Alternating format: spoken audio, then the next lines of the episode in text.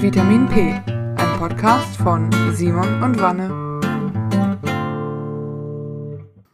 Folge 37. Hallo zusammen. Hi.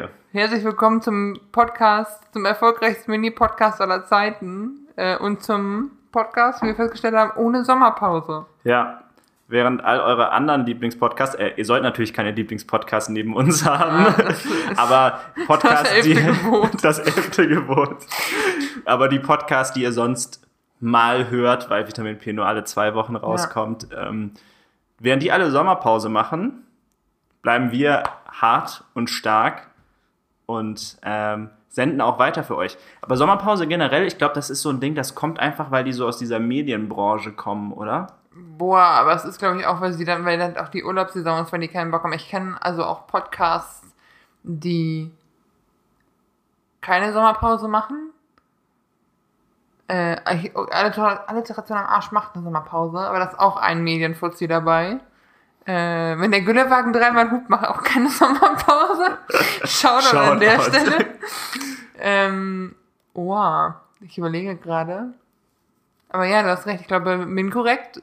Bei zwei Physiker, die machen auch keine Sommerpause. Ja, ich, ich denke, es hängt halt damit zusammen. Also erstmal dachte ich mir, warum würde man eine Sommerpause machen? Weil ganz ehrlich, das ist ja die Zeit, in der sind auch alle Kinder und sonst was Ja. im Urlaub. Da willst du ja gar nicht. Also weißt du, wenn du dir deine Pausen aussuchen könntest, würdest du da nicht die Zeit nehmen, denke ich mir. Und vor allem ist es auch immer so verdammt heiß. Ja, Ja, und die meisten größeren Podcasts nehmen ihr getrennt auf. Das heißt, also ich meine, äh, gemischtes Hack hat jetzt die letzten Wochen auch aus, aus, aus dem Urlaub gesendet, weil Felix weg war. Äh, Ja. Auf Korsika. Ja. Aber ich glaube, das kommt wirklich aus diesem Mediendings und der, und der Trend ist da halt einfach, weil du dann nicht sendest so richtig oder du in, Ja. in Sommerpause aufgenommen, kurz danach nicht senden kannst. Ja, aber wie gesagt, wir machen keine Sommerpause, wir sind stark, ihr könnt uns dann hören bei, was sind gemeldet, 34 Grad, Ja. die Hitzewelle kommt, aber Vitamin P bleibt stabil für Ich euch. freue mich schon so auf Freibadwetter. Morgen, wir gehen morgen ins Freibad, wie es aussieht, und ich habe richtig Bock. Darf man denn wieder so ins Freibad? Du, das letztes Jahr auch schon. Wir waren letztes Jahr auch im Freibad. Ja, aber mit Maske ist ja schwierig da. Also du gehst halt auf die Liegewiese, du musst beim Einlass, wo dich die Menschen tummeln, musst du Maske tragen, gehst zur Liegewiese, ziehst dich um, machst die Maske ab und kannst dann ins Wasser. Dass das nicht zu gefährlich ist. Ich glaube, die Wahrscheinlichkeit, sich Fußball zu holen ohne Flipflops ist größer. Aber. Also Ja, letztes Jahr, aber wir haben Fußpilz ist halt auch nicht ganz so schlimm, ne? Touché. Das wohl war. Nee, aber also letzten Sommer ging es voll. Wir hatten halt auch großen Abstand auf dieser Liegewiese. Das ist jetzt auch nicht schlimmer als Leute, die sich im Park setzen. Also ich glaube, da sind die Freibäder nicht die großen Ansteckungsherde. Letzten Herbst durfte man im Oktober noch ins Hallenbad. Krass.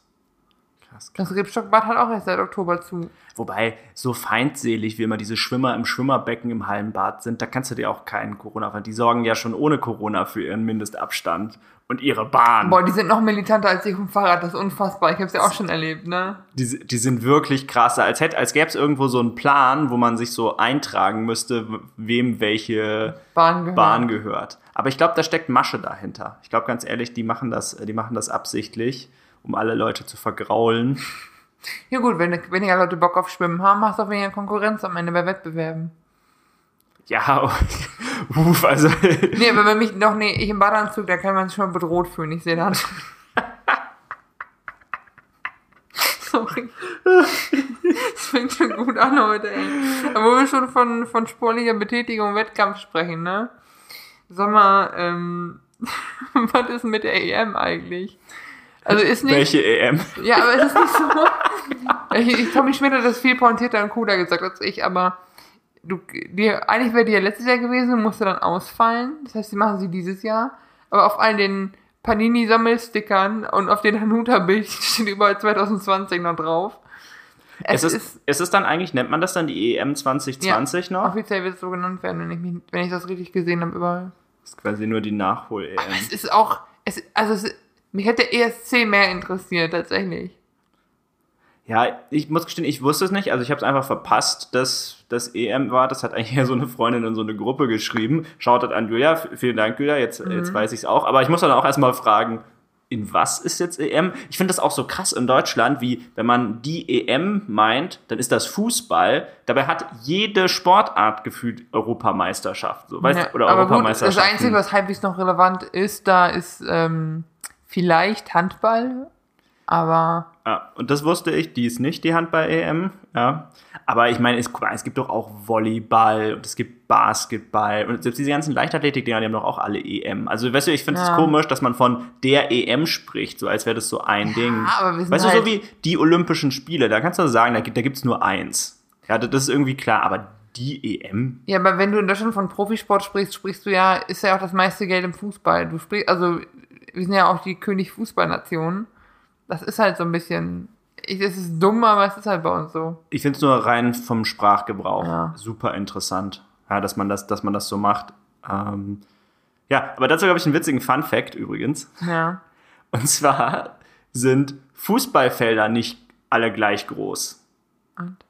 Ja, ich konnte es auch nicht glauben, aber witzige Geschichte. Ich, ich muss die? Geschichte kurz erzählen. Ich, ich saß mit, mit einem, aber ich saß mit einem Kollegen in, einer- in so einem Videocall und dann haben wir uns gefragt, wie groß dieser Apple Campus ist. Ja. Dann kam da irgendwas raus, keine Ahnung, so 60 Hektar oder so, ja. Und ich, keine Ahnung, wie viel ein Hektar ist, Mann. Ich weiß es nicht, ja.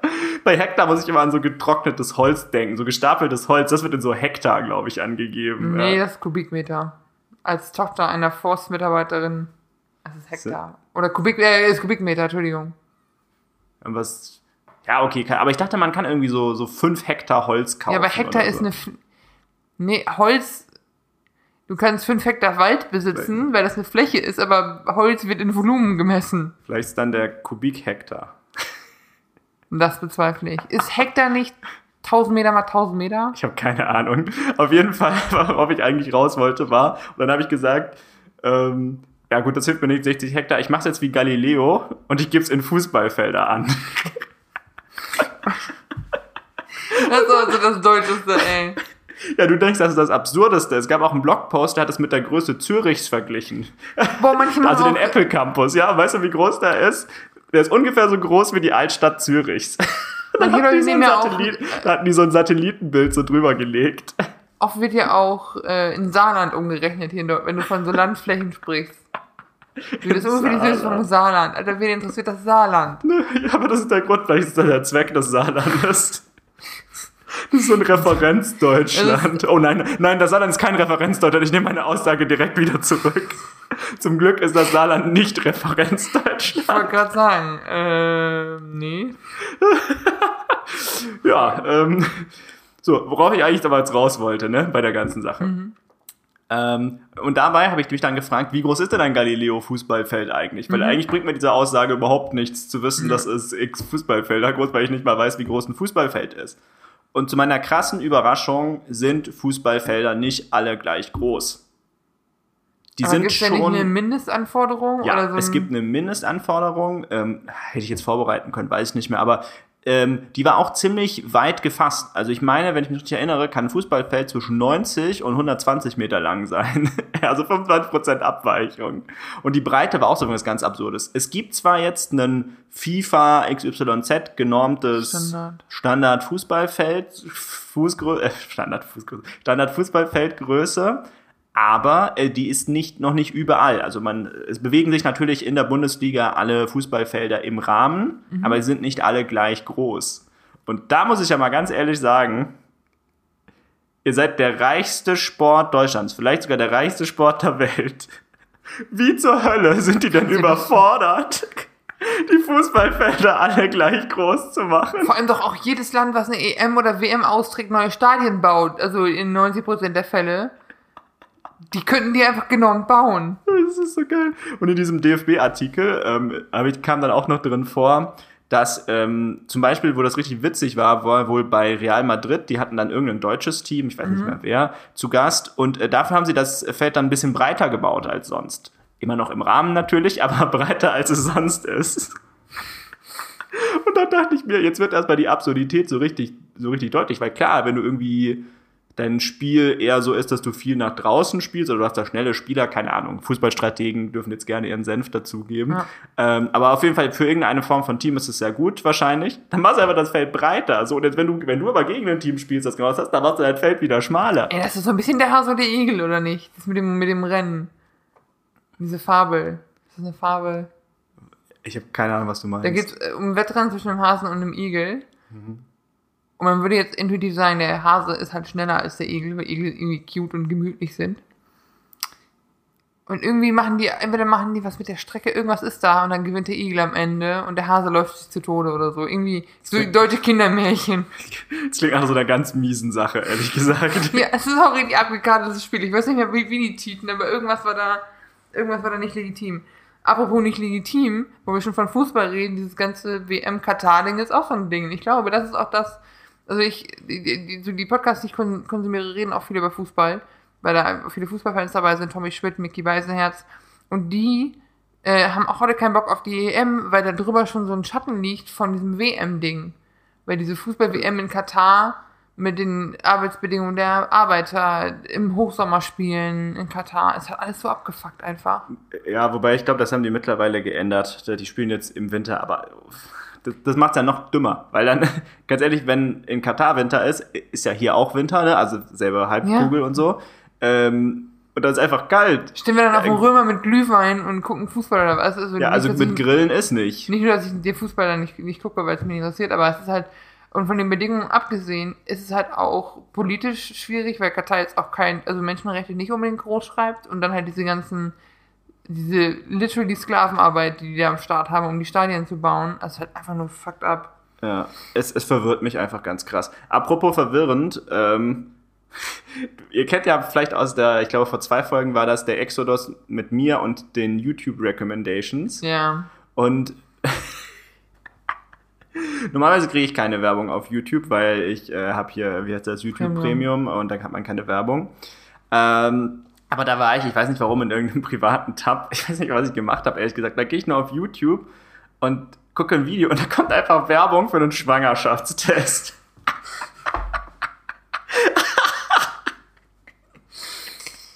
Ja. Finde ich gut. YouTube hat es einfach auf mich abgesehen. Weißt du, natürlich könnte man ja denken, vielleicht weiß YouTube was, was du nicht weißt. Ich meine, man kennt ja diese Geschichte mit, was war das, Walmart, glaube ich, ja. und diese in Amerika, da war wohl nämlich auch so einer, so einer so einer so einem Mädchen oder ihrem Vater immer so Schwangerschaftssachen vorgeschlagen. Äh, nee, das war Kredit, das war äh, Werbung von einer Kreditkartengesellschaft oder so und die den geschrieben haben, hey, wenn sie später noch einen Kredit brauchen für Kinderwunsch, Familienzuwachs. Und der Vater hat sich halt beschwert, weil der Brief an die Tochter gerichtet war. Ja, und dann. Uh, ja. Und dann war die halt tatsächlich schwanger. Das ist auf jeden Fall das Ende der Schwack. Geschichte. Aber in diesem Fall äh, bin ich mir sehr sicher. Ja. Also sehr, sehr sicher. Ich finde so, ähm. find so Fragen auch immer. Ja, ich, Schwangerschaftstests werden mir auch immer angeboten und ich denke immer so.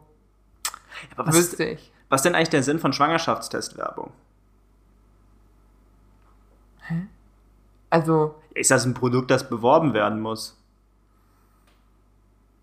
Ich glaube einfach, das ist so ein. Das ist, da geht es, glaube ich, nicht um, brauchst du einen Schwangerschaftstest, sondern was für einen Schwangerschaftstest brauchst du? Genau diese Clearblue-Sachen, wo du drauf pinkelst und das Ding sagt dir, ob du gerade einen Eisprung hast oder nicht. Weil du denn, es geht ja, es geht ja so ein bisschen um äh, also Familienplanung. Also zum einen bei diesem Clearblue-Ding ist es halt so, du, wenn der dir sagt, hey, du wärst jetzt ready für ein Kind, dann, die wollen halt dann, also ne, die wollen diese Zeit abpassen und dann sich fortpflanzen, quasi. Ja. Und mit dem Schwangerschaftstest ist, glaube ich, eher so ein Ding von, ja, ich meine, wenn du ein Kind, wenn du gerade dabei bist, ein Kind zu machen, willst du ja quasi, machst du ja öfter mal einen Schwangerschaftstest und da ja, glaube ich. Da brauchst ja keine es, Werbung für. Ja, aber ich glaube, dann ist es eher, welchen nehme ich.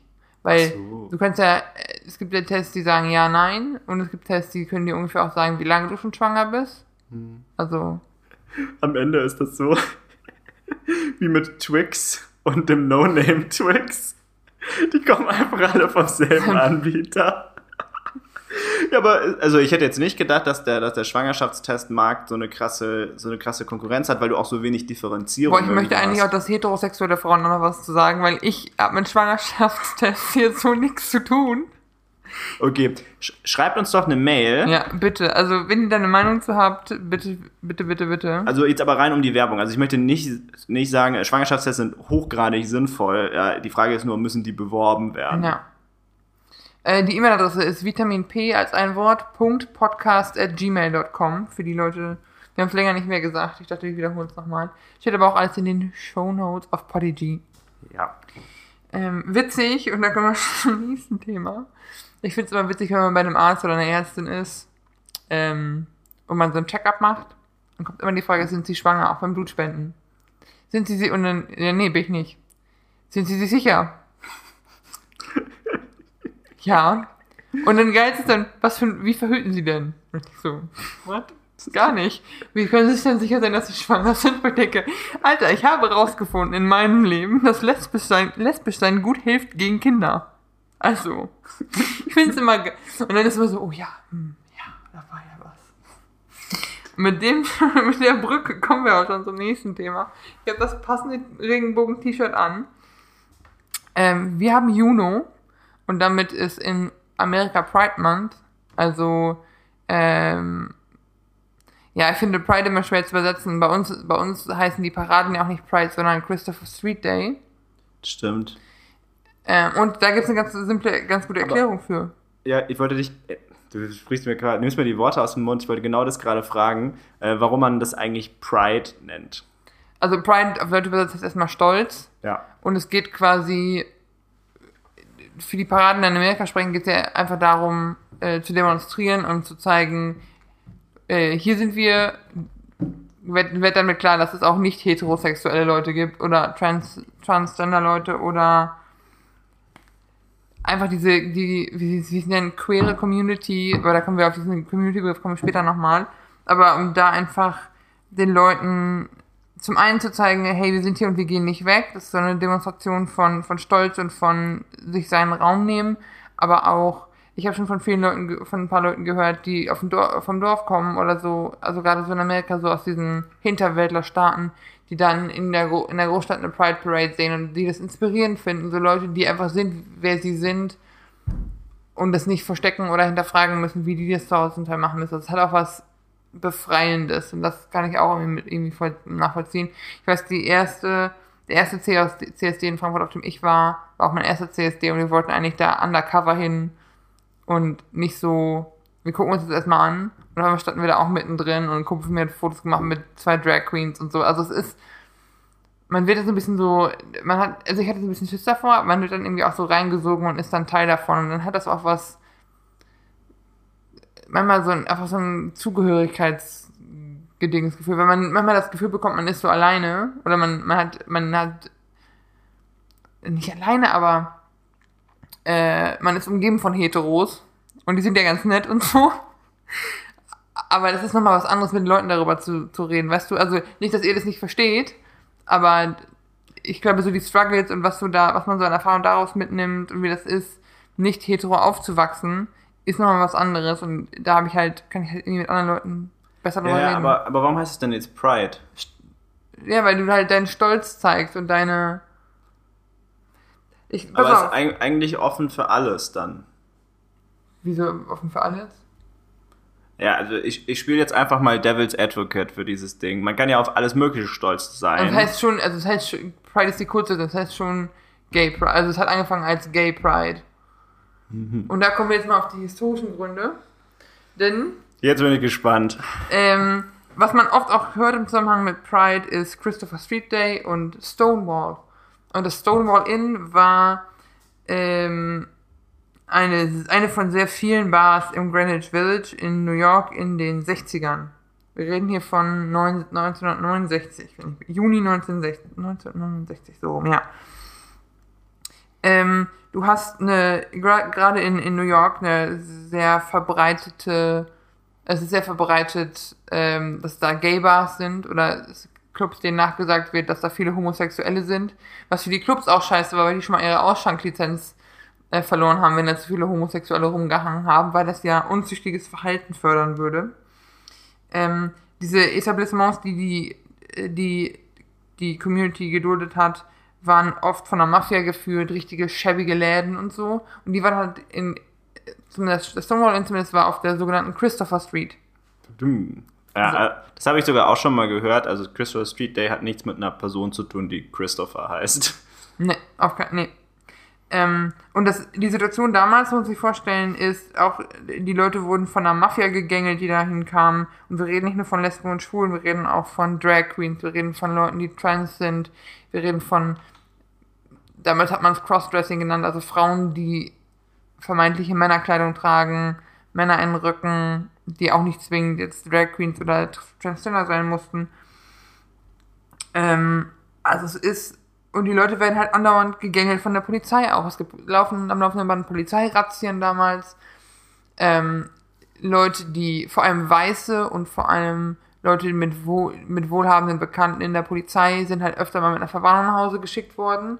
Aber hauptsächlich gerade Transgender-Leute und Leute und, und Nicht-Weiße sind öfter in Polizeigewahrsam gekommen, wurden in der Zeitung geoutet vor allem als Perverse und so. Also es war schon eine beschissene, eine beschissene Zeit. Ähm, dazu kam, dass die einen sehr, zu der Zeit einen Bürgermeister hatten in New York, der sehr pro Polizei war und sehr durchgreifen wollte. Gleichzeitig hatte sich ein paar Jahre vorher, 1954, die Metakin Society gegründet, die sich für die Rechte von Lesben und Schwulen eingesetzt hat. Das waren aber auch eher so Ruderclubs, also ein bisschen also so elitär und nicht so, boah, das waren so, ich nenne es jetzt mal aber ganz gemein, aber so heterogefällige Homos. Weißt du, so die sich benehmen, mit denen man sich in Anführungsstrichen normal unterhalten kann. Also nicht Leute, die irgendwie auch eine genderqueere Identity haben, die also ins Bild, die normal wirken, die straight passing sind. Das, und das ist auch diese, deswegen ist diese Society auch so ein bisschen schwierig. Aber auch die wurden damals schon ein bisschen militanter. Und äh, an dem besagten Abend, also die, in der Nacht vom 27. auf dem 28. Juni, ähm, gab es wieder eine Razzia, aber die Leute im Stonewall Inn haben gesagt, wir sind so durch mit diesem ganzen Bullshit hier, fickt euch. Und haben sich halt der Polizeigewalt widersetzt. Ähm, in der Nähe waren wohl eine Baustelle, es flogen Steine, es flogen Flaschen und die Polizei hat sich immer verpissen müssen. Und äh, dieser Aufstand wurde hauptsächlich, wie gesagt, hauptsächlich geleitet von den Leuten, die es am härtesten hatten in der Community und auch in der Community viele ausgeschlossen wurden transsexuelle Drag Queens, nicht weiße. Also Martha P. Johnson ist da zum Beispiel ein Name. Sagt mir überhaupt nichts. Wer ist das? Ähm, es ist, ich bin gerade überlegen, ob sie trans ist oder ob sie eine Drag Queen ist. Ich meine, sie ist trans. Ähm, Schande über mein Haupt. Wer es besser weiß, bitte korrigiert mich. Die noch mit einer anderen Drag, äh, Transgender-Frau, also Sylvia irgendwas, die waren mit die Leute, die sich am ehesten dann für queere Rechte eingesetzt haben und die sehr sehr outspoken waren, um auch die Leute zu vertreten, die selbst in der normalen Lesben- und Schwulen-Szene ausgeschlossen und ausgestoßen wurden. Weil man das diese Community auch nicht als so witziges Wort, aber jetzt mal als homogen vorstellen, sondern tatsächlich als in sich nur am Rumbitchen viel. Oder wie gesagt, Leute, die pass, die, die, die als Heteros durchgehen können, tagsüber hatten es halt auch einfacher als die Leute, die es nicht einfach ablegen konnten. Ähm, und man muss sich, das Stonewall Inn war jetzt auch kein schicker Laden. Also es war selbst unter den Gay-Bars noch der Club, der am schäbigsten war, wo die tendenziell am meisten ausgegrenzten Leute rumgehangen haben. Ähm, aber dieses Datum ist halt, deswegen ist auch Juni, der Pride Month in Amerika, der, der Gay Pride Month, hat dann zur, zur Gründung von der Gay Liberation Front ähm, geführt, eine, eine, ein, ein Netzwerk, das sich für das, die Rechte von Lesben und Schwulen eingesetzt hat. Und dann gab es halt einmal mehr diese Demo, um an diesen Tag zu erinnern. Jetzt mal, jetzt mal kurze Frage an der Stelle. Das hat mit uns deswegen was zu tun, weil wir das übernommen haben?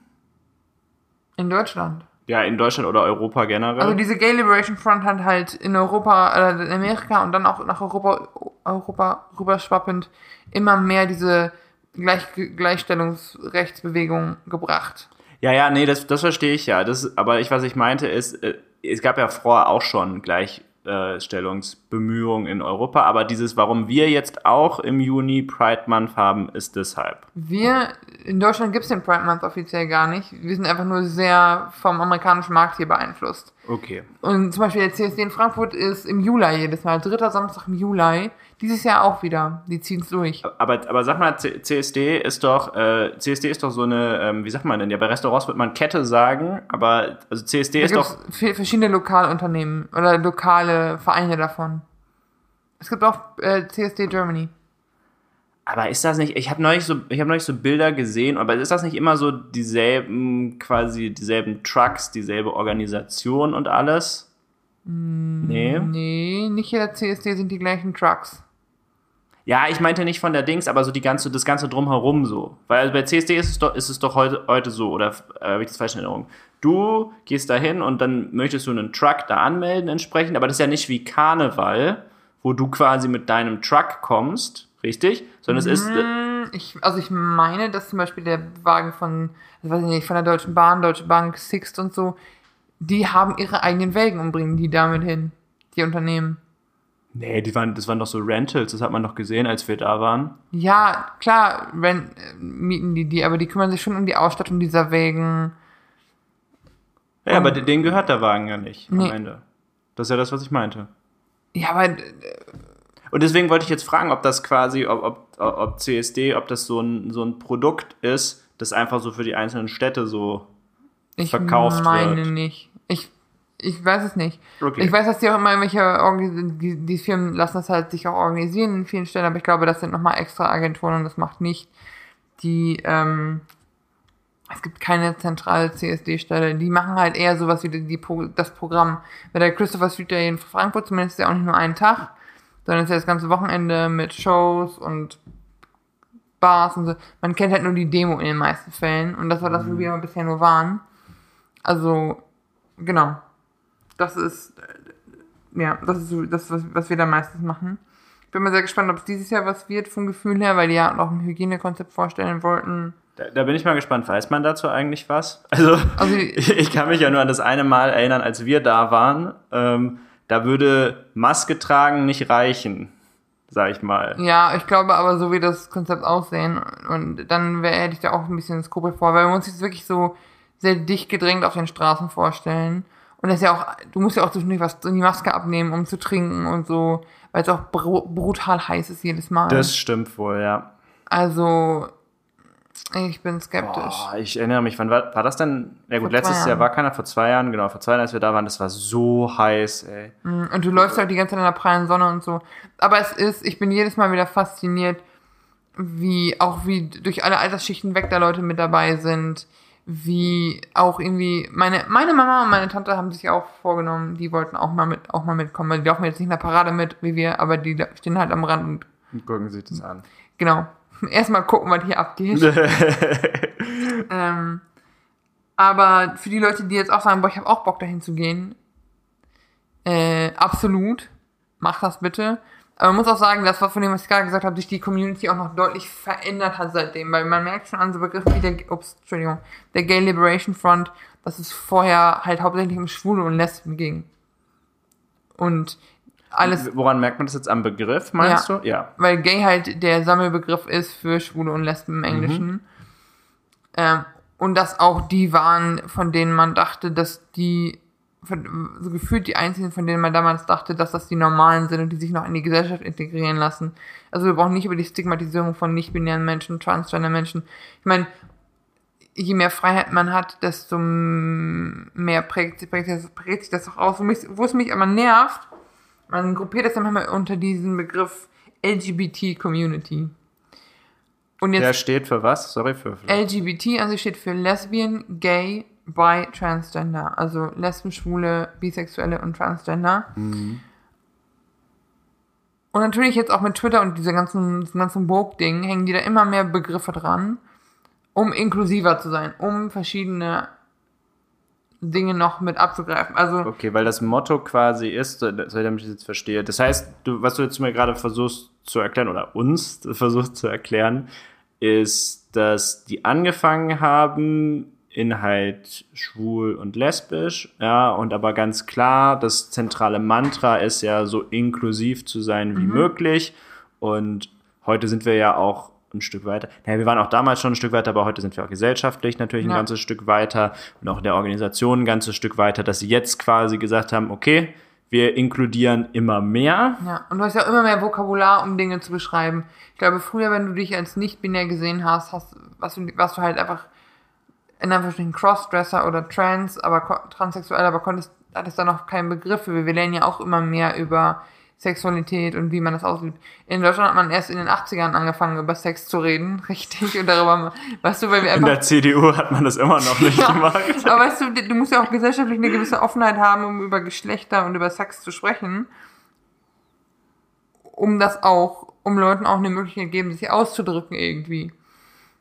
Genau, und was diese ganze Bewegung quasi, was das Endergebnis ist, ist, dass die offizielle Abkürzung mittlerweile nicht mehr LGBT ist, sondern, und ich muss hier das ablesen, weil ich es auch, auch nicht ohne Hilfe auf die Kette bekomme. Es ist LGBTQI2SAA+. Ja, So, und das, das- klingt wie so ein, äh, es klingt wie so ein Passwort. Und ganz im Ernst, und du, meine dass man, Meinung auf, dazu dass man auf so Webseiten hat. ich, ich finde die Idee der Inklusion gut, aber dieser Weg, diese, mit diesen Abkürzungen, macht es einfach nicht, ein, nicht besser. Ich finde es witzig, dass Leute zum Teil LGBT, A, B, C, D, E, F, G sagen, weil sie einfach diese ganzen Abkürzungen nicht mehr auf dem Schirm haben. Boah, das ist aber auch krass despektierlich. Ja, aber wie das in guter alter Tradition ähm, hat die Community das aufgenommen und nennt sich seitdem Alph Alphabet Mafia im Englischen. Also wegen A, B, C, D, E, F, G, weißt du? Hm, weil quasi jeder Buchstabe irgendwie drin Ja, ist. und Okay. das ist, aber genau dasselbe gilt zum Beispiel für das. ist ja auch eine clevere Rückbesinnung, ne, auf diese Zeit in diesen mafiös geführten Läden. Ja, boah, ich, das hatte ich so nie auf dem Schirm, aber ja, du hast recht. Meinst du es mit Absicht? Ich hab's irgendwann, ehrlich gesagt, ich habe das zum ersten Mal auf TikTok gehört. Ich weiß nicht, ob die sich da so mit auseinandergesetzt haben. Stell dir mal vor, bei TikTok gibt's wie bei Wikipedia so Fußnoten. so Leute Ja. würden so ihre Sachen, so, so Academic TikTok. Aber es gibt wirklich auch so, gut, natürlich machen die aus allem auch äh, dann wieder Geld. Nike bringt jedes Jahr eine Pride Sneaker Version raus. Boah, aber das- nicht nur Nike. Ey, Nee. jedes Unternehmen dieser Welt.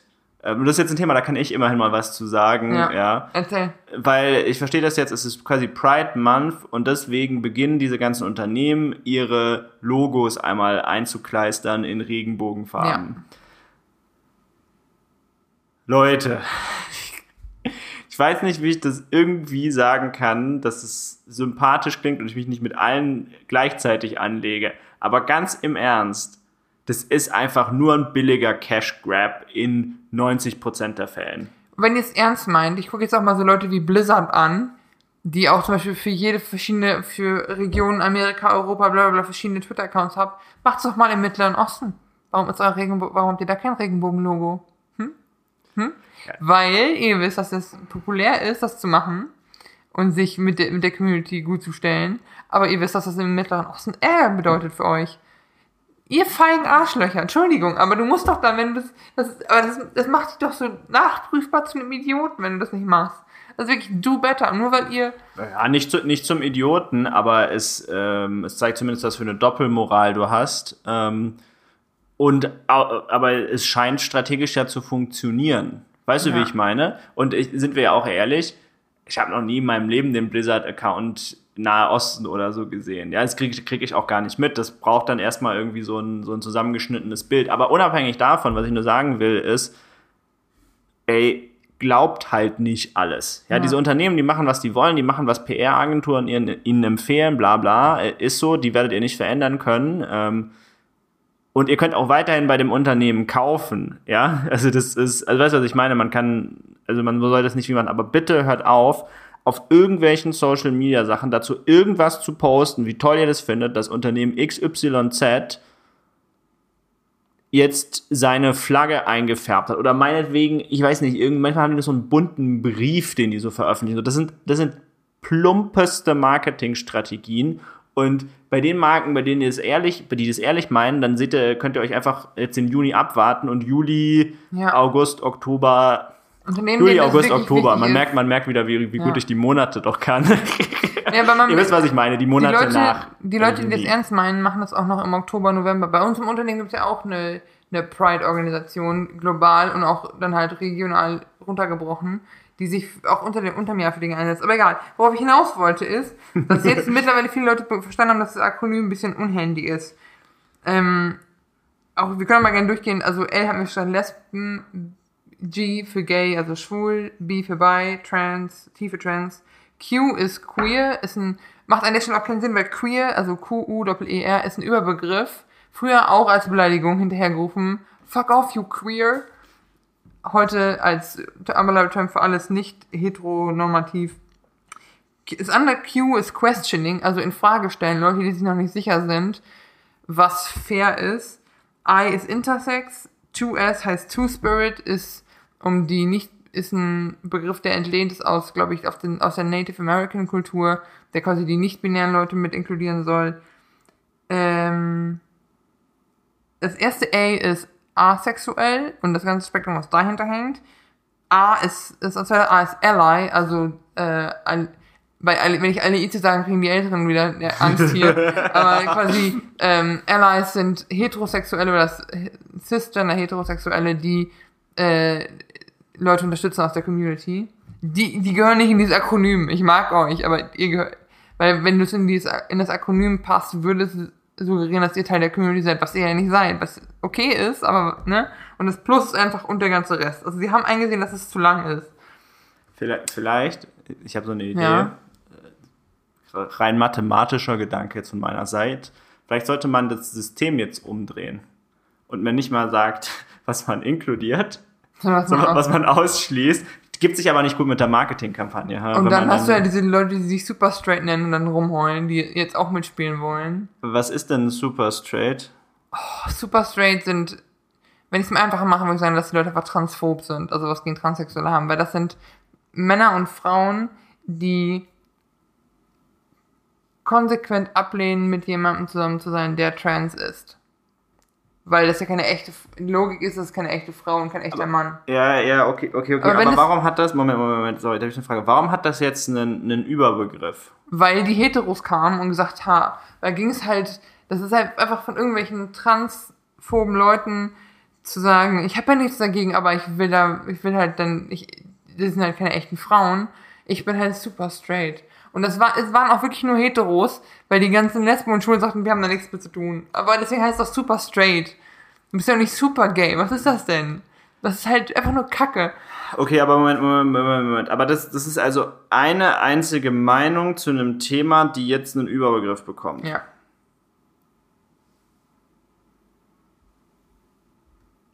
Nee, sorry, und die wollten auch ihre eigene Flagge malen für Pride und so. Das ist einfach dumm und die dürfen nicht mitspielen. Das nervt. Mm -mm. Also, mein Vorschlag ist, um das abzukürzen, ich werde CSD wieder Regenbogenfarben anhaben und nicht die Lesbenflagge anhaben, farblich, weil die gibt's jetzt auch, ähm, sondern ich werde es weiterhin Queer Community nennen oder LGBT Community, weil das ich, weil ich nicht ein, weil ich nicht, weil die Diskussion um wer gehört jetzt dazu und wer nicht auch so überflüssig ist, weil die haben wir wieder. Es gibt Leute, die jetzt anfangen zu argumentieren, wer darf überall, wer darf alles zum CSD. Es gibt Menschen, und die mag ich selber nicht, die sagen, Heteros haben auf dem CSD nichts verloren. Was blödsinnig ist, ich nehme euch gerne mit. Mhm. Und das ist ja auch irgendwie, so eine Selbstexkludierung in dem Moment, was einfach nicht, nichts bringt und da hat keiner was von. Es geht auch gegen dein äh, selbsternanntes Motto, oder? Dass du alle inkludieren möchtest. Aber da stellt sich mir dann auch die absolut krasse Frage, und ich stelle ja. die zwar an der Stelle, wenn man jetzt in dieses Akronym das schon alles reingesetzt ja. hat, warum packt man da jetzt nicht auch noch H rein? Für Hetero meinst du? Ja. Es wäre ein S für straight, erstens. Und das ist ja mit Asian. Aber die, Ach so, okay. Es geht ja, Moment, aber das ist ja, dieses Akronym ist ja da nicht, dieses Akronym ist ja nicht der Türsteher, der sagt, wer, wer, zum, wer zum CSD gehen darf und wenn nicht, wenn dieses Akronym. Nee, das meine ich auch nicht, aber, aber wer zur Gruppe gehört. Ja, aber das ist ja, die queere Community ist ja das, was sich abgrenzt mittlerweile. Oder der, der, der eigentlich ist die Trendschärfe du bist nicht hetero und nicht cisgender. Also du bist, weißt du? Cisgender ja. Being, du bist deine, deine Selbstwahrnehmung von deinem Geschlecht entspricht deiner, deinem biologischen Geschlecht. Und es ist ja nicht so, dass man die ausschließt im Sinne von, ihr dürft nicht mitspielen und ihr seid scheiße, sondern es ist einfach nur, um hier eine marginalisierte Gruppe abzu, abzugrenzen oder begrifflich abzugrenzen um zu wissen, über was für eine Art von Dis. Weißt du, Okay, ja, okay, und verstehe. Aber das Problem, was du doch hast, ist, dass sich diese abgegrenzte Gruppe weiter subgruppieren lässt. Ja. Richtig? Und deswegen sagt man dann, ich will aber, mein, dass mein Begriff die einzelnen Teile der Gruppe inkludiert. Okay, und das ist aber der Fehler. Jetzt verstehe, jetzt verstehe ich. Der Fehler ist quasi, dass die sich damals gesagt hatten, wir packen LGBT als Begriff rein, dessen Wortherkunft quasi die, die Summierung aller Gruppen Ja. ist. Okay. Gut, aber blöde Frage jetzt an der Stelle zum Abschluss. Ich weiß auch gar nicht, ob du die beantworten kannst. Sorry, die ist jetzt richtig tough. Aber wäre es denn jetzt nicht möglich, einen neuen Begriff einzuführen, der sich trennt von den einzelnen Bestandteilen der Gruppe und einfach nur beschreibt, wer Teil der Gruppe ist? Gibt sowas? es gibt die Diskussion darüber gibt es. Also man muss sich, wie gesagt, die Community auch nicht vorstellen als eine kohärente Masse an Leuten, die einer Meinung sind. Ja. Es gibt nicht den Zentralrat der Lesben, der Dinge bestimmt. äh, Simon lacht, weil es war ein Running Gag, zwölf Freundinnen und ich, äh, bei den Lesbischen halt der Zentralrat der Lesben bei uns. Aber ähm, es gibt halt Leute, die möchten, dass man, oder die, wie ich, der Meinung sind, dass man diesen Begriff Queer Community oder queere Community im Deutschen übernimmt. Da sind dann Leute wieder dagegen, weil das ja mal dagegen verwendet wurde und das mal sehr negativ behaftet ist. Aber und wir haben noch, also historisch gesehen, haben wir immer Dinge, die uns kaputt machen sollten, genommen und daraus was gemacht. Von daher, Vielleicht finden wir noch ein schönes deutsches Wort. So Ja. eins, das- eins, das nicht mehr benutzt wird. Weißt du, wie ich meine? Das so, das so verstaubt, verstaubt ist und dass man sagt so, ja, da- das nehmen wir jetzt. ja, man könnte es halt schon übersetzen, aber queer auf Deutsch ist seltsam. Ja, das, ist halt blöd. Nicht eins, was noch im Sprachgebrauch ist. Übrigens, muss ich dir mal ganz kurz, ne, wer immer das Synchronbuch für äh, Gladiator geschrieben hat, es gibt irgendwie im Englischen, im Originaltext die, die Line, You sold me queer giraffes. Du hast mir seltsame Giraffen verkauft. Und in Deutschen haben es wirklich falsch übersetzt mit, du hast mir schwule Giraffen verkauft. ich habe das gesehen. Ich habe sehr darüber, Entschuldigung, ich habe sehr darüber gelacht. Weil das so eine schlechte Übersetzung ist an der Stelle. Also queer ist eine Gruppe, ist eine Überterminus, aber Was? ja, das Jahr 2000. Ah. Okay. Ja, da, dann, dann, machen wir, dann machen wir das doch mal in, in, einen der, in einer der folgenden äh, Sachen. Oder schreibt uns doch, schreibt uns einen Ja. Vorschlag, wie, wie, es- was, wie es ihr einen Begriff habt. Also ein Versuch gesucht ist. gesucht ist noch ein Kreuzworträtsel, aber ein Glücksrad. Nein, gesucht ist ein ein Begriff, der nicht negativ konnotiert ist, der äh, die Gruppe beschreiben könnte, ohne auf die einzelnen Bestandteile der Gruppe eingehen zu können. Ja. Äh, eingehen zu müssen, Entschuldigung. Ja. Also man könnte Alphabet Mafia in Alphabet Mafia übersetzen, da wäre ich auch voll dabei. Also, aber ist auch egal. Man wird ja auch nicht zu einem Wissen, du kannst ja keinen, du hast ja keinen Volksentscheid und hast da eine vernünftige Meinung zu. Und ich verstehe auch, dass Leute dann da verunsichert sind, wenn die darüber berichten wollen, weil sie nicht wissen, welchen Begriff sie nehmen sollen. Den kann ich nur sagen, lasst euch nicht von Leuten anpissen von der Seite, die genervt sind und euch wegen einem falschen buchstabierten Begriff anfacken. Also ernsthaft. Sagt, was ihr sagen wollt und so, sobald Leute merken, dass ihr das nicht böse meint, sind die auch okay damit. Und Leute, die sich dann anstellen, sind einfach dumm. Und mit denen reden wir nicht. Ruft mich an, ich rede dann mit denen. Zentralrat regelt. Die Vanessa Hotline. Nicht verzagen, Wanne fragen. Ha. okay. Ja, Wanne, wo wir schon bei Begriffen sind, Mhm. die aus dem Englischen kommen. Ähm, ein Begriff, zu dem sich meine Meinung voll krass geändert hat, ist National Treasure. Okay. Ich weiß nicht, ob der dir was sagt. Also in Bezug auf Menschen vor allem wird der, wird der häufiger benutzt. Also National Treasure übersetzt nationale Schatz, nationaler Schatz. Ja. Ähm, manchmal auch nationale Schatzkiste, aber Ja, wo man halt von so Nationalhelden fast spricht oder so. Ja. Ja. Und das ist immer auf, das ist immer auf so, ähm, ja, das ist immer, manchmal sieht man das so, wenn so Leute so Interviews geben und die sind besonders goldig. Das passt sogar zu, der, zu der Analogie, fällt mir gerade auf, das Begriff, der Begriff. Da steht irgendwie so drunter, Jeff Goldblum is a national treasure. Ja. Ja, also Jeff Goldblum, dieser Typ aus äh, Jurassic Park zum Beispiel ähm, und vielen anderen Filmen, der ist also eine national, ein nationaler Schatz. Und am Anfang fand ich das immer süß, diese, dieses Wort, wenn es so drüber drunter stand. Oder manchmal ist es auch noch so, we must protect him at all cost. Also wir müssen ihn um jeden Preis Oh, beschützen. ja, aber das ist halt so Fangirl-Gedings, oder? Ja, aber weißt du, wie man halt so Schätze beschützt, ne? Die, also die sind ja auch, ähm, sind ja auch beschützt. Und Das fand ich dann immer eigentlich ganz süß. Ich fand das immer so süß und dann dachte ich so, oh, es gibt auch eigentlich keinen schönen deutschen Begriff dazu. Ja, vielleicht ist das, weil Deutschland ne, noch so mit so National Treasure und so, mit so Nationalität sich auch ein bisschen schwer tut. Aber am Ende des Tages, mittlerweile finde ich den Begriff gar nicht mehr so cool, weil der impliziert einfach so, ja, als gehört er dem Land, als gehört diese Person so dem Land, so als kann jetzt Amerika quasi stolz drauf sein, dass sie Jeff Gold, dass ihnen Jeff Goldblum gehört. Aber das ist halt einfach nicht der Fall, wenn man mal drüber nachdenkt für so eine Sekunde. Ja. Weißt du, es ist halt eben genau nicht wie ein Schatz. Es ist halt nicht wie so 20 Goldbarren, die dir dann gehören und die du irgendwo eingesperrt hast und beschützt, sondern der ist eine freie Person, ja. Nur, ja. Weil, er, nur weil er aus USA kommt, falls, falls er überhaupt aus USA kommt, bin ich mir gar nicht sicher. Ich glaube, dass bei vielen ist das so ein Ding von, ähm, auf den können sich alle einigen. Also weiß ich nicht, ich überlege, wenn mir da Lösche einfallen würde, aber wir hatten das noch zu das Zeit immer sowas wie Thomas Gottschalk, den jeder kannt, oder Günther Jauch oder so. Uff, mittlerweile Thomas Gottschalk aber nicht mehr. Nee, ach, der, gut, aber der hat auch mit viel Rassismus so viel durchgemacht, seitdem man sich einmal als Jimi Hendrix verkleidet hat. Alter, so eine Absturzsendung, ey. Aber ich weiß, was du meinst. Irgendwie Thomas Gottschalk, wie man sich selber in die Kniescheibe schießen aber kann. Dieses, aber dieses Positive. In drei Akten. Dieses Besitzende und dieses Positive findest du auch in so Fangroups. Ich, also meine Fangroups sind meist irgendwelche, irgendwelche Musical-Sachen, gebe ich ja zu. Wo dann auch wirklich erwachsene Leute behandelt werden wie so Kinder. Also äh, dieses gerade dieses We must protect him at all costs, why is he so cute? Und es ist so. Er ist Familienvater, also der kann, der ist, hat auch einen Abschluss, also der ist nicht hilflos, wenn du ihn alleine lässt. Diese Infantilisierung, weißt yeah. du? Ja, aber, äh, aber ich finde eher so eher diese Objektifizierung. Also das ist ja in dem Moment ist da quasi auch ein Gegenstand. Ja, aber ich finde, das spielt zusammen. Es ist, man hat keine eigene Agency, also kein eigenes Handlungsding. Man gehört einfach dem Land oder man ist halt das oder man ist halt. Ja, also diese Fankults, ich muss sagen, ich hätte früher auch Poster an der Wand hängen als Kind.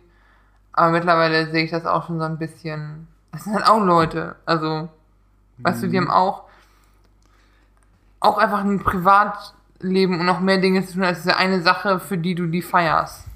Und jetzt aber die super schwere Frage, Vanessa, darf ich jetzt im Deutschen noch Schatz sagen? Also so mein Schatz oder so, wenn ich jetzt mal jemanden hätte. Wenn du meinen Schatz sagen würdest, dann würde ich sehr viel Herr Ringe Witze machen, aber ich finde es völlig, völlig, in Ordnung. Ja, man sagt das doch, aber es gibt auch so Pärchen, die ja. sich gegenseitig Schatz nennen und so. Ich habe eine Arbeitskollegin, die heißt mit Nachnamen Schatz und ich habe sie gefragt, ob ihr Freund öfter Witze macht wegen meinem Schatz. Nicht einmal, wo ich denke, warum?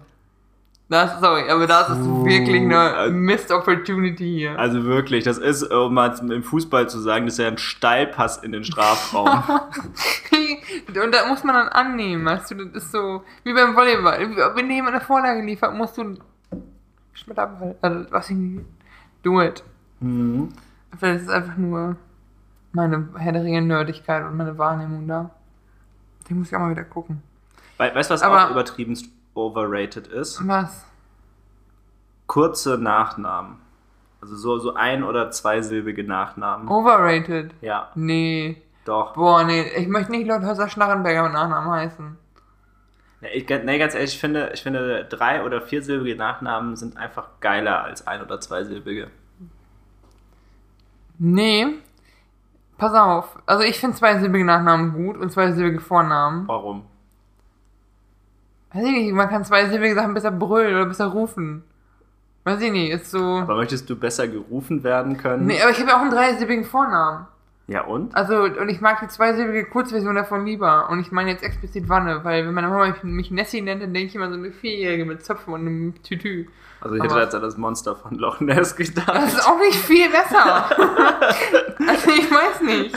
Als, nee, sorry, aber als jemand, dem immer gesagt wird, du siehst aus wie dein Vater, braucht man diese zweite Analogie dann nicht auch noch. Autsch. Ja, richtig übel, oder? Das, das, das will doch keine junge Frau hören. Dann denke ich mir auch, okay, dann gehe ich mich heute hängen. Weißt du, also, nicht, dass mein Vater jetzt so hässlich ist, aber man möchte halt als Mädchen nicht aussehen wie der eigene Vater. In der Regel nicht, nee. Ja, aber ich weiß nicht. Nee, ich finde, die haben einfach so ein, die klingen so eleganter, wenn du irgendwie so, oder wenn nee. du auch so, oder wenn du so ein Fond drin hast, ist auch geil. Boah, nee.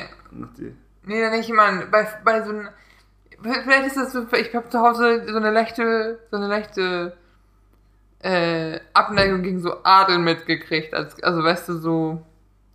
Ich weiß nicht, so von und zu sind man, assoziiere ich viel mit, erstmal mit dem von und zu Gutenberg und dann halt mit Leuten, die sich für was Besseres halten und die man gerne klatschen möchte. Ja, okay, okay, fair enough. Also ich meine die Person, ja, aber, aber der Name, also nicht der Vorname, der ist nämlich scheiße, aber. Ich weiß nicht, was, aber, du, was du gegen deinen Namen hast. Kennst du diesen kleinen High-Song? Das passt mit deinem Namen super. Also, weißt du? Ich weiß, was du meinst. Aber das erfreut mich nicht. Und Aber wir haben es ja auch jetzt von Nachnamen. Wir reden ja nicht, Ja. Von, nicht, von, nicht von der Combo alleine. Deswegen habe ich es auch gerade gesagt. Also nochmal, und ich finde, also gut, von und zu Gutenberg ist ein bisschen viel, aber wenn du, es gibt ja auch nur Gutenberg als Nachname. Ist schon geiler. Finde ich. Also ich finde zwei, ich verstehe, warum man keinen einsilbigen Nachnamen möchte. Das wäre mir irgendwie zu kurz. Aber auch so- zweisilbig, also ich finde, als aufaddiert müssen Vor- und Nachname schon so fünf Silben haben.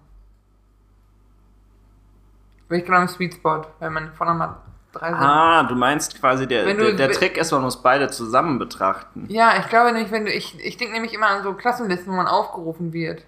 Weißt du? Ja. Und Mir- vielleicht- Mir fällt gerade auf, dass meine, alle Geschwister meiner Mama zweisilbige Vor- und Nachnamen haben. Ja, das, und deswegen ist es dann, das, aber vielleicht ist es bei mir dann, bei mir dann so, weil ich quasi nur, nur einen zweisilbigen, ich habe ja auch einen kurzen Vornamen quasi, Mhm. nur einen zweisilbigen Vornamen. Vielleicht wünsche ich mir deshalb einen dreisilbigen Nachnamen, weil, oder fände das, ich wünsche mir das nicht, Entschuldigung, fände es besser, wenn mein Nachname quasi auch dreisilbig wäre, weil dann komme ich ja wieder auf die magische Zahl 5. Vielleicht, wenn du mal, wenn du- wenn du mal deine Freundin heiratest, kannst du ja, wenn die einen zweisilbigen Nachnamen, kannst du ja dann kombinieren. Ja, oder wenn sie auch einen einsilbigen hat, kann man, Ich sag ja, also, Doppelnamen. ja, ganz neues Konzept. Return of the Doppelnamen. Nee. Also stehst du generell zu Doppelnamen? Finde ich fair, finde ich okay. Aber ich bin auch der Typ, ich würde meinen Nachnamen nicht abgeben wollen. Mein Nachname ist perfekt. Also wirklich. Mein Name, also, ich habe mal geguckt, wo mein Nachname herkommt. Ich heiße Brinker mit Nachnamen. Äh, ist es auch, ich habe es mehrfach schon im Podcast mal erwähnt, das ist so keine neue Info, aber so. Und Brink ist einfach der Begriff für ein grünes Feld oder ein Hügel. Und da komme ich halt, weißt du, das erinnert mich an zu Hause. Ich komme halt Ein nicht, Hügel. also wir reden Eine nicht. Erhebung. Ja, aber es ist so, ich komme halt vom Land und das, ich finde, das, hat da so einen Touch damit bei. Also ich würde meine, also ich gebe meinen Also das- nicht ab. Bist du also quasi Vanessa die Hügelige? Habe ich das so Ja, verstanden? von aus, aus, den, aus dem platten Land. Ja, nee, also wenn ich wenn wir bei uns Berge nennen, da lacht der Hesse. Also das ist halt nix, aber ja gut, ich glaube, aber auch hier, glaube ich, geht's noch. Ich glaube, wahrscheinlich lacht, das ist so, das ist so ein dreistufiges Ding einfach. Über Norddeutschland lacht quasi Mitteldeutschland. Also über die Berge, nicht, nicht nur über Ja. das Land. Nicht nur über das Land. boah, Vorsicht, ey.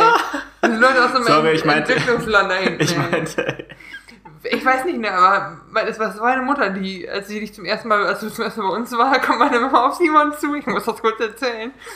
Und ich hatte schon ein bisschen vorher erzählt, was, was meine Freunde so sind und Niklas und so kannte sie ja auch schon. Und sie sagt wirklich zu Simon, betont laut und langsam, du sprichst gutes Deutsch, dafür, dass du aus Bayern bist. Und ich denke so, Mama, what? Das kann nicht dein Ernst sein. ne. Aber man muss sagen, Simon macht sich ganz gut. Also er hat sich auch gut in Hessen.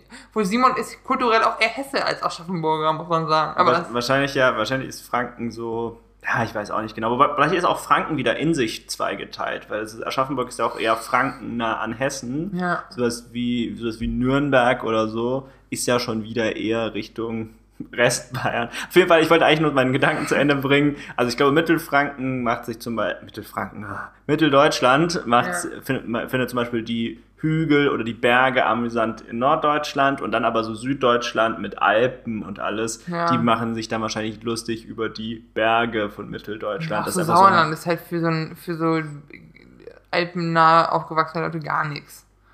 Was für uns Hochgebirge ist, wenn du aus, das, wenn du aus dem Münsterland kommst. Ist so. Ah, ich weiß nicht, ich verstehe es schon. Aber wo wir gerade über lustig machen reden ähm, und über so Phrasen wie National Treasure, mich, ich kann das nicht haben. Bei uns zu Hause, weil als ich kleiner war, war das so ein Ding. Das Wort trinken, das Verb trinken. Ich trinke ist nicht reflexiv. Ich trinke mir was oder ich esse mir was, geht nicht. Genau wie Leute, die sagen, boah, hast du meinen zu trinken gesehen? Ah, aber ist nicht, ist nicht zu trinken. Moment, Moment, Moment. Ge ge geht das nicht mit, äh, mit quasi mit zu, mit dieser kleinen, was ist das, Präposition und dann trinken groß, also als, als Nomen? Darf man das nicht?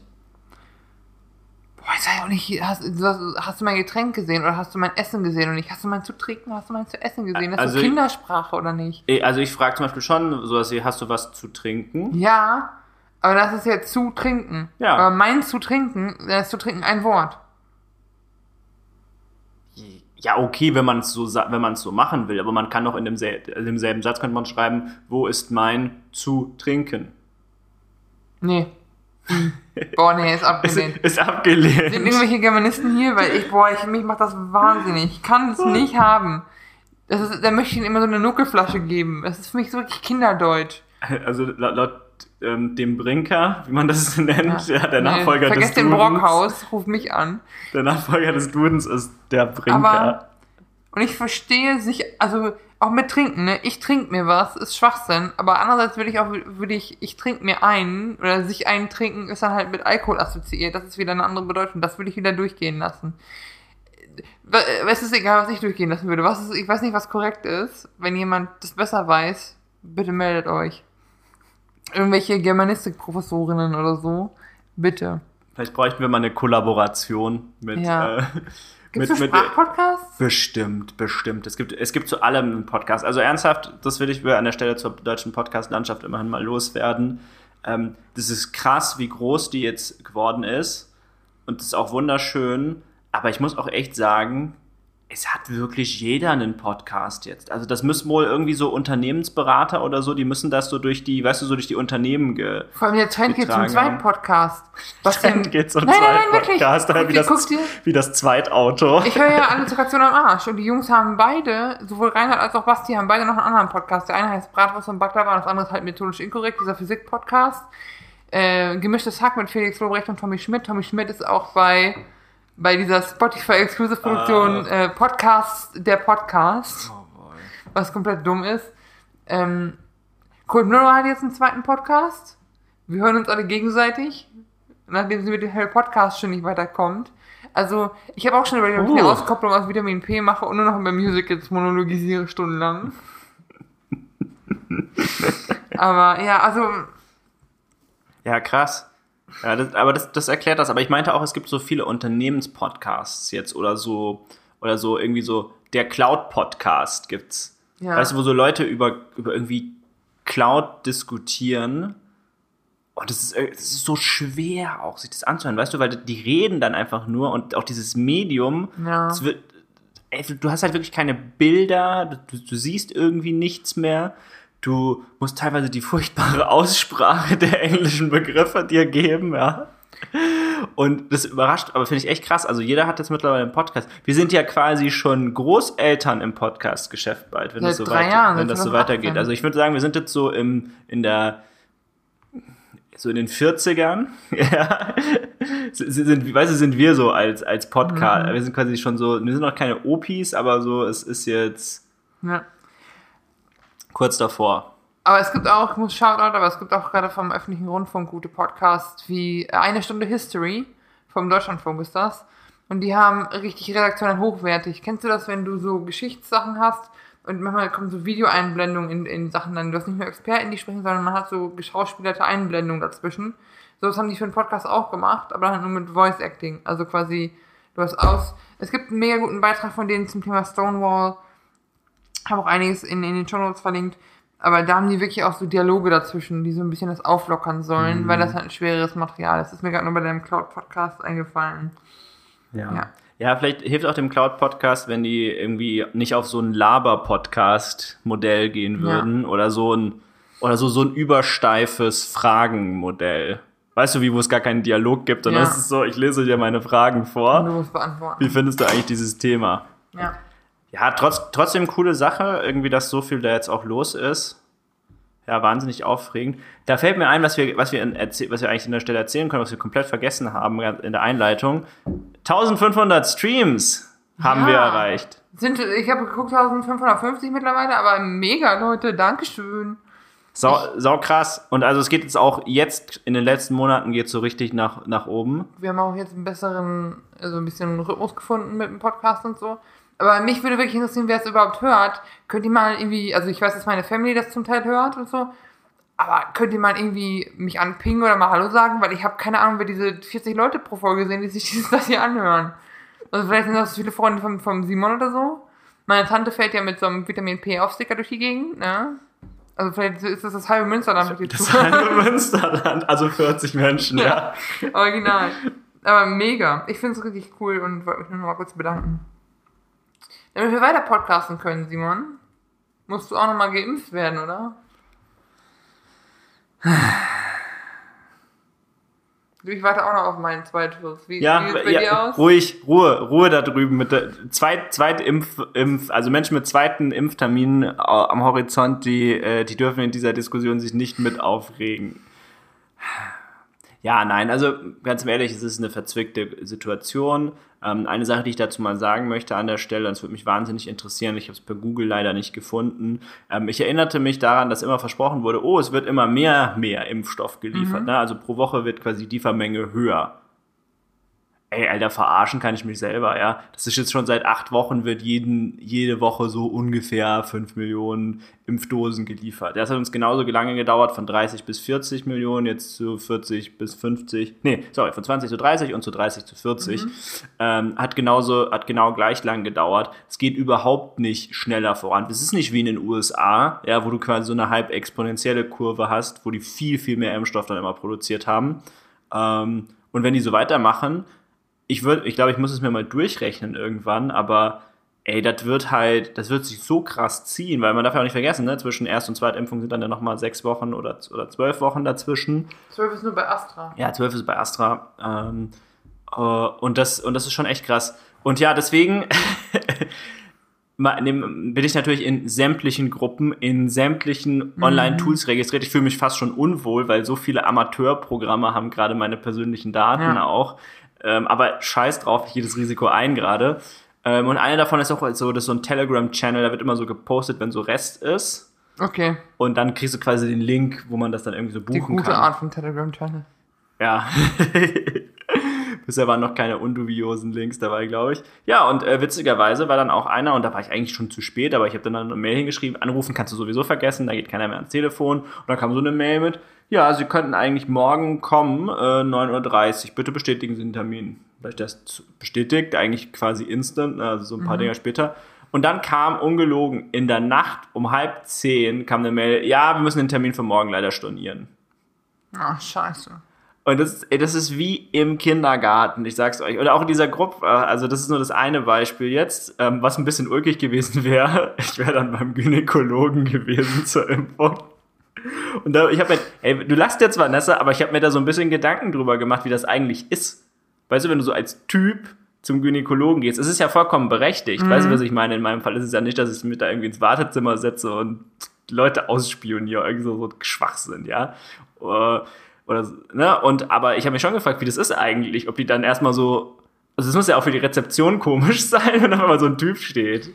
Ja, aber da habe ich zwei Dinge dazu. Also ich habe öfter schon mal Männer wahrgenommen im, bei der Frauenärztin. Oft hatten die halt weibliche Begleitung. Aber es, wenn du, wenn du äh, als, als transsexueller Mann müsstest du ja immer noch zum Frauenarzt für gewisse Check-ups und so. Aber das ist jetzt die Ausnahme. Aber ja, oft sind das Männer, deren Freundin oder Frau schwanger ist, deren ganzer, deren ganze Körperhaltung aber sagt, ich gehöre hier nicht hin. Irgendwas, ich fühle mich hier unwohl und das ist seltsam hier für mich. so wäre das wahrscheinlich. Ich hätte es gern gesehen, ja. So wäre das wahrscheinlich. Abgesehen davon, dass ich natürlich auch die Impfung gönne und dir wünsche. Ja, ich weiß nicht. Ich hoffe, vielleicht rufen die mich nochmal zurück. Es gab auch gestern, ging es in dieser Gruppe richtig ab. Da gab es in Mainz irgendwie Impftermine. Und das ist der Grund, warum es aber richtig abging, war halt ziemlich lustig, weil bei diesem Tool, wo man das buchen konnte, war das so, du hast dann alles, du hast dann alles eingegeben. Und dann war noch eine letzte Seite, wo du angeben musstest, ob du schon mal bei dem Arzt warst oder nicht. Und in dem Moment, in dem du Nein geklickt hast, es wurde dein Dings quasi direkt storniert. Da wurde gesagt, wir machen, wir bieten diese Leistung nicht an für Ah. Leute, die das nicht machen.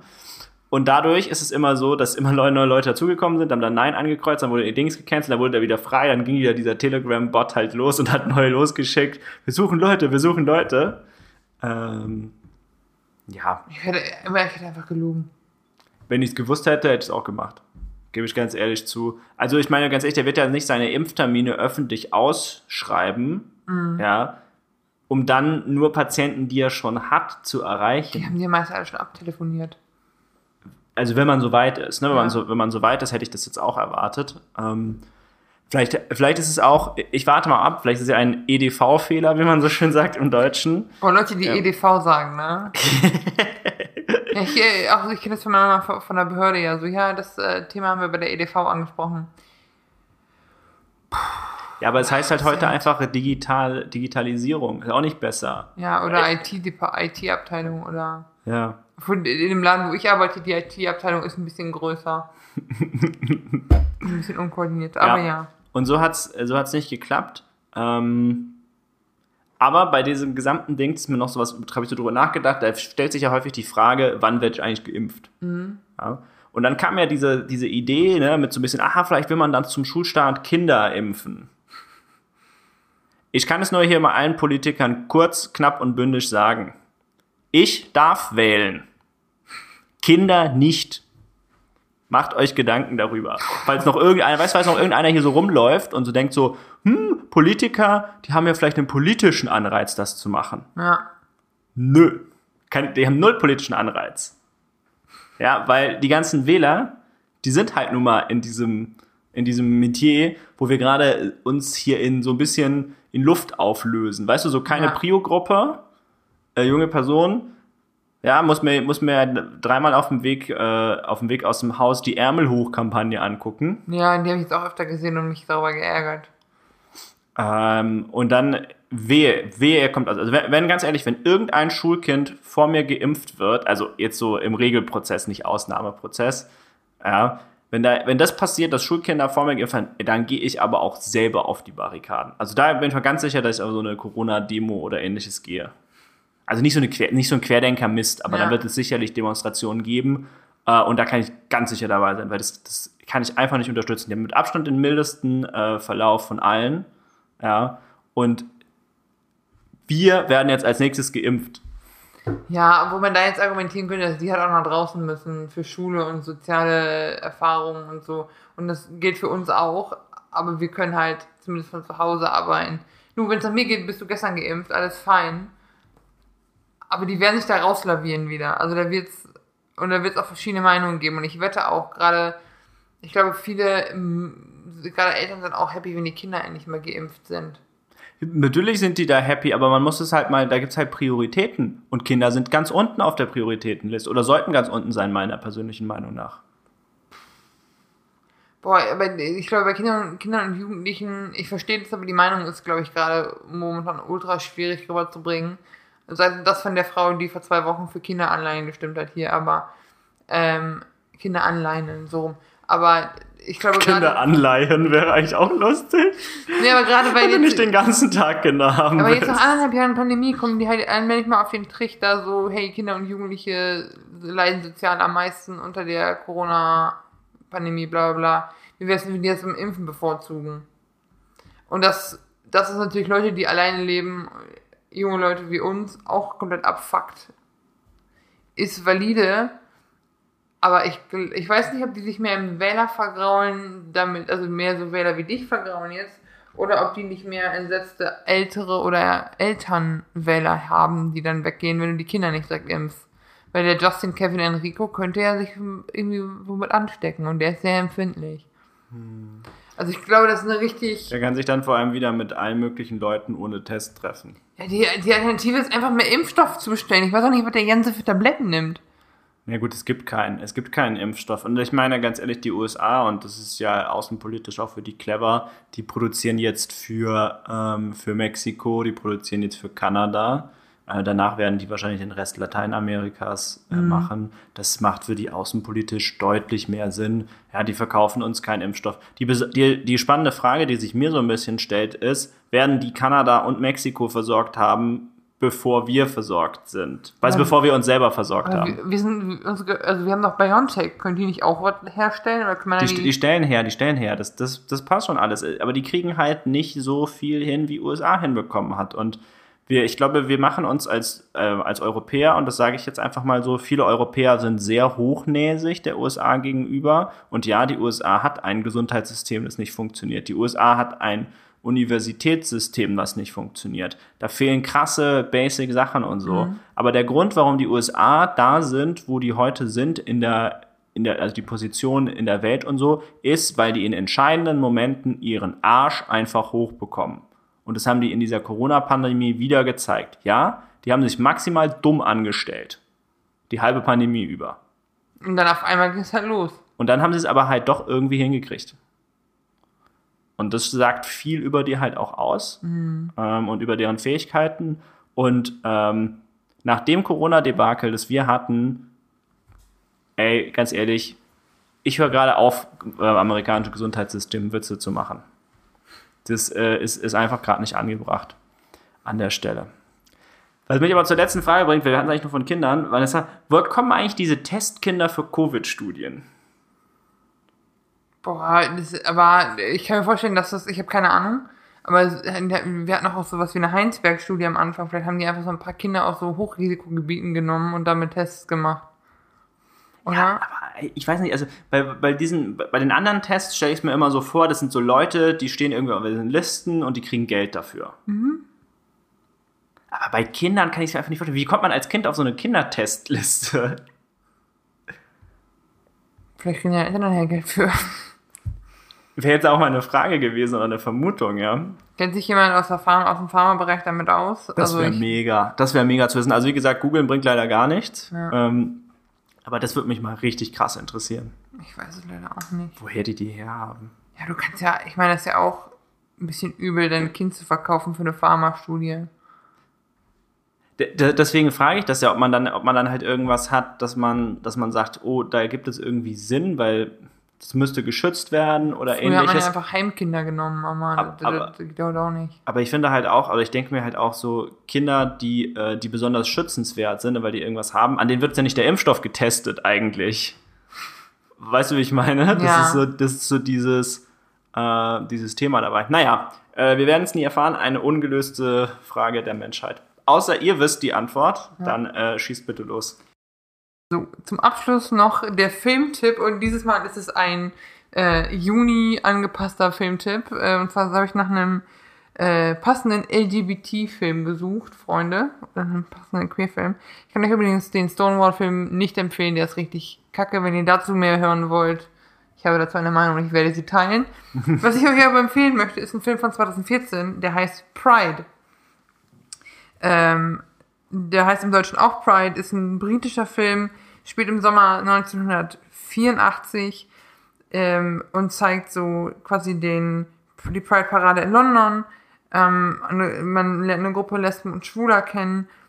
Und es ist auch zur Zeit von Margaret Thatcher und diese Gruppe überlegt sich halt, pass auf, wer hat denn genauso viele Probleme mit der Politik wie wir aktuell? Die Bergarbeiter, die Minenarbeiter. Klar, äh, hätte ich jetzt. Nein, aber es gab ja diese großen Bergarbeiterstreits, die Gründung der Bergarbeitergewerkschaften, bla bla bla. Und die klappern, also diese bunte Gruppe klapp, ruft dann halt alle möglichen ähm, Gemeinschaften und Gewerkschaften an in Wales, wird aber immer wieder abgelehnt, bis sie dann relativ am Telefon verschweigen, dass sie, was sie für eine Gruppe sind und dann in, nach Wales eingeladen werden und sich dann in diesem Bergarbeiterdorf wiederfinden und dann treffen halt Welten aufeinander. Aber es ist, der Film ist so herzerwärmend. Ich hatte mit meiner Mama auch geguckt, also der ist auch den kann man auch auf Deutsch gucken, der ist gut synchronisiert. Der Cast ist hochkarätig von Imelda Staunton, die man als äh, Professor Umbridge aus den Harry Potter Filmen kennt. Bill Nighy, Dominic West, der bei der neue Prinz Charles bei Crown in der nächsten Staffel wird. Was ähm, ihr alles natürlich gewusst habt. George, George McKay hat bei 1917 mitgespielt, in, in einer der Hauptrollen, einer der jungen Soldaten, brutal gut. Ich mache mich nur über deine, über deine Assoziationskette quasi lustig. Du hast wie, du hast wie so ein, das wie so ein Personenfilmbaum. Da gibt es sogar ein Spiel zu. Das heißt Six Degrees of Kevin Bacon, aber die Regeln können wir nächstes Mal erklären. Nee, also der Film ist wirklich einer meiner Lieblingsfilme. Neun von zehn Punkten. Ich liebe diesen Film so sehr. Der Soundtrack ist toll. Ich habe da zum Teil gesessen und geheult der nimmt mich richtig mit, der ist super. Äh, ist aber auch sehr witzig an manchen Stellen. Der Hauptdarsteller ist genial. Es macht Spaß. Und vor allem, so wie dieses, diese prüden Leute auf dem Dorf auf diese sehr bunte Truppe da reagieren. Es werden aber auch ernste Themen verhandelt. Guck ihn bitte. Größte, größte Empfehlung. Gibt's auf Amazon und ich meine auch auf Netflix. Und äh, ganz ehrlich, Freunde, eine 9 von 10 gab's noch nie in Vitamin Nee. P Film Review. Also, ist, der ist brutal gut, ist er für mich liebe ihn. ja. Okay, das war's von mir für heute, Freunde.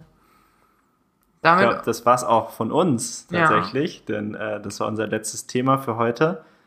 Mensch, Mensch, es ist halt, es passiert trotzdem so viel in den zwei Mhm. Wochen. Ne? Man, man merkt das auch eigentlich jetzt, man öffnet sich ja auch so wieder, aber es passiert echt viel.